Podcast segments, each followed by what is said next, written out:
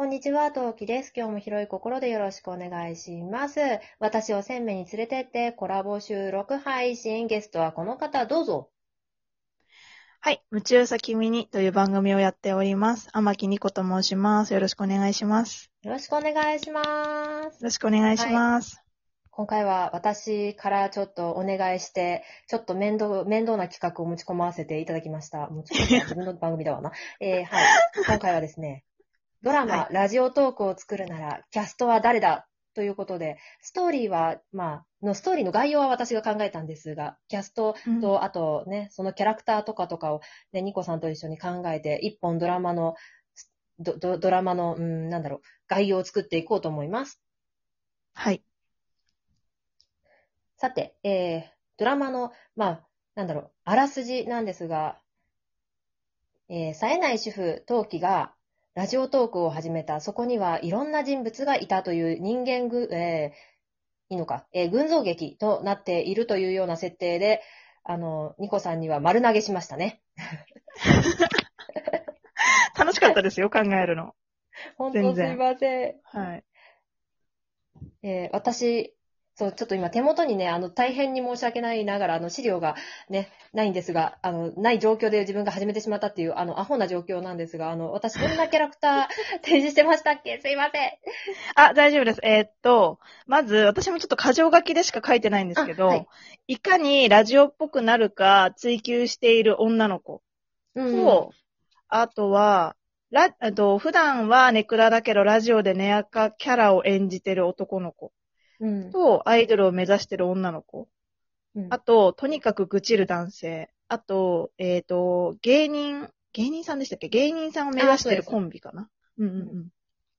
の、4つ ?5 つぐらいでしたね、多分。はい。ちなみにこれ、あの、はいまあ、辞めちゃった人もいるんですが、あの、うん心当たりがいるメンバーです。なんで、あこれをもし聞いてくれていたら、あ、これ私のことかなっていう人が多分いますね。へー。そっか。ちちなみに、ねあの、あ、でもね、一、人だけ。けいないのが、私がオリジナルで作ったのが、あの、うんうん本当はネクラだけど、配信でネアカキャラっていう、ああれだけはいないです。大丈夫です。いや、でもめちゃくちゃ迷いました、本当に。なんなら、これは、うん。私はまず、いかにラジオっぽくなるかを追求している女の子は、うん、ど、どうしようかなと思った時に、まあ、これはみんながもう今は知っている森七菜ちゃんにしようかなと思ってました。ああ、うんうんうんうんうんあの子だったら喋り流暢だし、なんかそれに合ってるかなと思って。うん。うん。うんうんうんうん。かわいい。なんか、そうですね。可愛いし、まあなんか一番、なんだろう、私が考えたこの中のキャストの中では、一番知名度があるかなと思って、森七菜ちゃんにしました。うんうんうん。うんうんうんうん。これ全部言ってった方がいいですか？とりあえず。あそうですね。とりあえず、まず、あ、わかりました。聞聞いてから、なんかキャラ足すなり、ストーリー考えるなりしていこうかなとわかりまし。た。えーと、あとは、うーんと、普段は暗いけど、ラジオでネアカキャラなのが、これ、トキさん知ってるかな？岡山あまねくんって知らないですかね？えーっとね。名前は聞いたことあるな。うんとね、なんか顔が、その言い方すごい、あの、申し訳ない言い方なんですけど、顔がちょっとモブっぽいんですよね。なんか芸能人っぽくない。わかった。けどうん。わ、わかりました？なんか顔に結構特徴ある子。そうそうそうそう、うんうん。モブっぽくて、で、まあ、普段彼は多分、ドラマでも映画でもたくさん出てるけど、基本的に脇の役が多くって、その脇がすごい結構、出てるだけで、あ、あまねくん出てるって感じでわかる存在感だから、そういう役は敵役なのかなって思ったのと、あとは、えっ、と、とにかく愚痴る男は、うん池松壮介くんが合ってるかなと思って。あ池松くんは、陰な感じの役とかが、まあ、陽な役もできるけど、陰をやらせたら右に出る者はいないのは、でも、陶器さんにちょっと決めてほしかったのが、池松壮介か、染谷翔太か迷ったんだよー。あー、それ迷うな。あー、でも染谷くんの方が、あの、うん私の好きな、あの、あん、えっ、と、漫画原作のドラマに出てたんですよ。何ですか？それちなみに。えっ、と、ワウワウでやってたんだっけかな？あの、バツバツバツホリックって、あの、クランプの作品がいっぱいあーわかりましたわかりましたはいはいはいはい確かその時に綿抜きやってたんじゃなかったかなっていう。あれ見てたな、ちょっと。確かに出てましたね。いや、もう1話見ただけで私は、ああこう、こう来ちゃったのね、がっかりと思っちゃって、いや、ストーリーにですよ。うん本人にじゃないですけど、うんそう。そう、うんうんうんあの、そう。私とは、あの、この脚本家さんは、あの、あ、相入れませんで、わかりましたって言って離れちゃった人なので、いや、確かに私もだって全部見なかった理由って、ちょっと話それますけど、そはいのコミックとかをちょっとしか読んだことなかったんですけど、世界観がすごい可愛いし、またカードキャプターと全然違うじゃないですか、雰囲気が。ああ、そうなんですよ。うん。だから、実写化するってなった時に、どうなんだろうと思った私もちょっとレンタルしてみた時に、これは原作ファンはちょっとなんか違うんじゃないかなって思うかなって思いましたもん。私自身もそうなん。ですよ。そうなんですよ。そうなんですよ。3回言っちゃった。もう3回言っちゃったもん、そうなんですよ。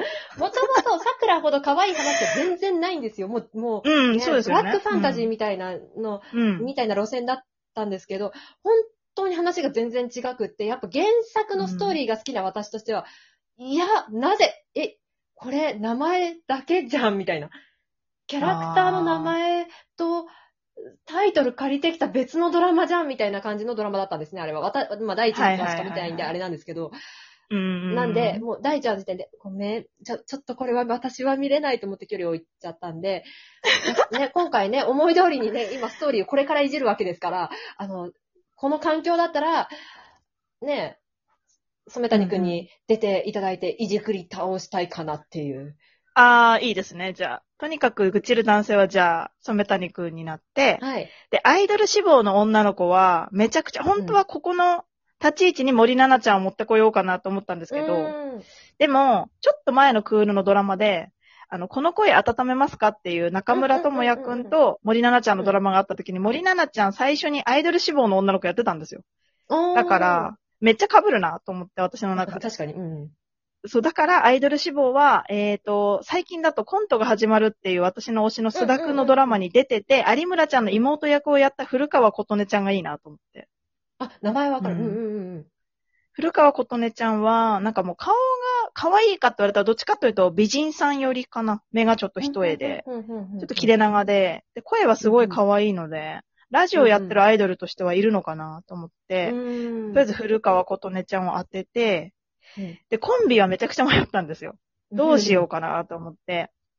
で、えっ、と、今日から俺はとかに出てた、山本優馬くんっていう、もう30歳ぐらいだけど、あの、学生、学ランとかもまだ似合う童顔の男の子と、うん。で、えっ、と、男女コンビがいいなと思って。うーん。男女コンビにしちゃおうと思って、3年 A 組とかに出てた、えっ、と、ちょっと太、ふちょっと太めの女の子の顔は可愛い富田美和ちゃん。うん。あの二人はすごいいいなと思って。うん。うん、なんか、イケメンと美女の芸人ってあんまりこう想像できないから、二人ともかっこいいし可愛いんですけど、すごいちょうどいいかなと思って、その二人を当てがいました。うんうんうんいいですね。うんうん。そうラジオだと男女コンビあるのかなと思って。現現にね、ラジオトークで男女コンビってすごい多いので、確かに確かに。そっちの方がなんかリアルっぽいというか、うんうん男女コンビに頑張ってほしいという気持ちもあるので、男女コンビがいいなと思って、その二人にしました。あ、すごい、ぴったし、すごい。しかも全員私がなんとなくわかる人ですごいなと思いました。よかったよかった。めちゃくちゃよかったです。いや、本当は推しねじ込みたかったですけど、須田くんの。でも、そう、そうあの絶対来るだろうなと思って。でもねじ込みたいけど、うん。彼ラジオを普通にオールナイトニッポンやっちゃってるし、うん。なんかあんまりこう自分の中で想像できなくて、うん。織り交ぜられなかったので、うん。ちょっと、そうですね、推しはちょっと入れずに、こ、この人たちにしました。とりあえず。うん。じゃあ、須田くんのオールナイト日本に憧れてる誰かを作ればよいのでは？あ、確かにめちゃくちゃいいですね。確かに、菅田将暉のオールナイトニッポンに憧れてる J か。うわぁ、でも声だと、神木くん入れたいんだよな。神木くんの声良くないですか？ラジオやってる。あー入れたいですね。いやー、うんいいっすよね、あの、あの子は。でもなんかそのビッグネームすぎて、神木隆之介と菅田将暉が。あどうしよう。うかな、みたいな思って。でも、キャストですもんね。どうしようかな。確かにその、オールナイトニッポンに憧れてる枠はいいっすよね、確かに。あ、じゃあ、ストーリーは、あの、うんうんまあ、私が、あの、まあ、わ、私も込みで、その、オールナイトニッポンの、あ今のアドリブラジオみたいに、あの、オールナイトニッポンの出演権をかけての群像劇にするのどうでしょう？めちゃくちゃいいっすね、それ。うわー、めちゃくちゃいい。いやった。やったや、めちゃくちゃいいですよ。もう大好きですもん。オールナイトニッポン自分が。私がね。あ、そうですか。大好きですね。じゃあ、じゃあ、ストーリーはオールナイトニッポンを目指せですね。いやー、いいな。本当に目指せたらいいんですけどね、あの枠。そうですね。うん。なんか昔イベントではあったんですよ。本、あの、ラジオトークのイベントでも、まあ、オールナイト日本ゼロなんですけど、うん、昔あ、そうオール、ちゃんと日本放送系列の、えっ、と、あれはネット放送か、ネットラジオの座席を、番組のその席をめくっての、今のアドリブラジオみたいな選手権があったんですよ。うわー、いいなもう来るときないんですかね、それは。日本放送のやつは。なんだ、どう、どうかな ?2 回くらいあったのかな？なんだかんだ。えー、でも今やったらゼロの枠もすごいからな。3時5時ですからね、ゼロは。うんまあ、そっかそっか。そう、そう、それで今、そうそうやってたな。だから、そそれですね。オールナイトニッポンを目指すでみんながドタバタ頑張るって感じですかね。うわー、いいですね。それはめちゃくちゃいいな。じゃあ、それぞれどういうふうに頑張るかみたいな話もちょっとね、できたら楽しいかなと思うので、はい、寄り道しながら次回も話していけたらと思います。はーい。はい。それじゃあありがとうございました。次回へありがとうございます続くということでよろしくお願いします。よろしくお願いします。